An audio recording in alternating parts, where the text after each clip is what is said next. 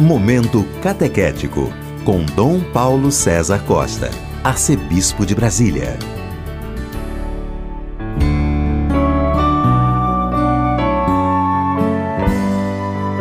Amados e amadas de Deus, estamos celebrando essa sexta-feira da terceira semana do Advento, dia 17 de dezembro.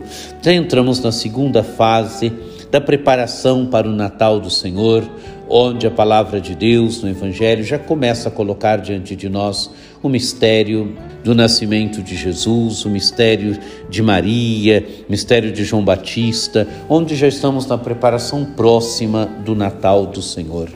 Temos diante de nós um texto tirado do primeiro capítulo do Evangelho de São Mateus, dos versículos 1 a 17.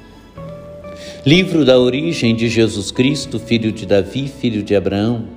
Abraão gerou Isaac, Isaac gerou Jacó, Jacó gerou Judá e seus irmãos, Judá gerou Farés e Zara, cuja mãe era Tamar, Farés gerou Esron, Esron gerou Arã, Arã gerou Aminadad, Aminadad gerou Naasson, Naasson gerou Salmão, Salmão gerou Boaz, cuja mãe era Raabe, Boaz gerou Obed, cuja mãe era Ruth, Obed gerou Jessé, Jessé gerou o rei Davi, Davi gerou Salomão, daquela que tinha sido a mulher de Urias, Salomão gerou Roboão, Roboão gerou Abidias, Abidias gerou Asa, Asa gerou Josafá, Josafá gerou Jorão, Jorão gerou Osias, Osias gerou Jotão, Jotão gerou Acás, Acás gerou Ezequias, Ezequias gerou Manassés, Manassés gerou Amon, Amon gerou Josias, Josias gerou Jeconias, e seus irmãos no tempo do exílio na Babilônia. Depois do exílio na Babilônia, Jeconias gerou Salatiel, Salatiel gerou Zorobabel, Zorobabel gerou Abiúde, Abiúde gerou Eliaquim, Eliaquim gerou Azor, Azor gerou Sadoc, Sadoc gerou Aquim, Aquim gerou Eliúde, Eliúde gerou Eleazar, Eleazar gerou Matã, Matã gerou Jacó, Jacó gerou José, o esposo de Maria, da qual nasceu Jesus, que é chamado Cristo. Assim, as gerações desde Abraão até Davi são 14, de Davi até o exílio da Babilônia, 14, e do exílio da Babilônia até Cristo, 14. Amados e amadas de Deus, palavra de Deus, no início do Evangelho de São Mateus, coloca a origem de Jesus e vai elencando gerações, vai elencando nomes. Nomes que edificam, mas nomes também que não edificam tanto. Assim é a entrada do Filho de Deus na história humana.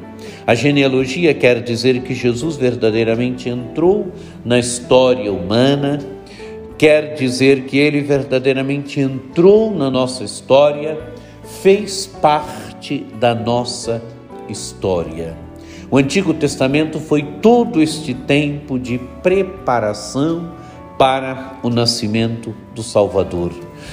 O Antigo Testamento e todo este tempo da preparação. Cristo, amados e amadas de Deus, não entrou na história como um aventureiro, ele é o fruto maduro de todo um caminho, ele é o fruto maduro do Antigo Testamento.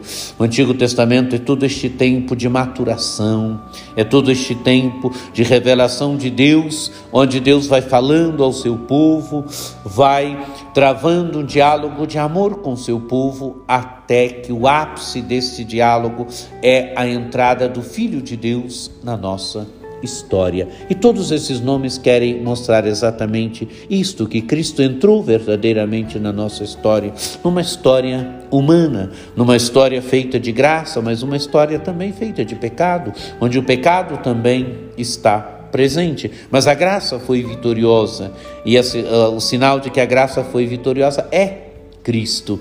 A própria constituição da genealogia mostra que Jesus é o Messias. 14, 14 14. Amados e amadas de Deus, que o encontro com esse texto da genealogia nos ajude a nos prepararmos nessa proximidade do Natal do Senhor, nos ajude a percebermos que o Filho de Deus verdadeiramente entrou na nossa história, assumiu a nossa humanidade, se tornou igual a nós em tudo, menos no pecado. Desejo que você tenha um dia muito abençoado, que por intercessão de Nossa Senhora Aparecida, desça sobre todos vós a bênção do Deus Todo-Poderoso, que é Pai e Filho e Espírito Santo. Amém. Este foi o Momento Catequético com Dom Paulo César Costa, arcebispo de Brasília.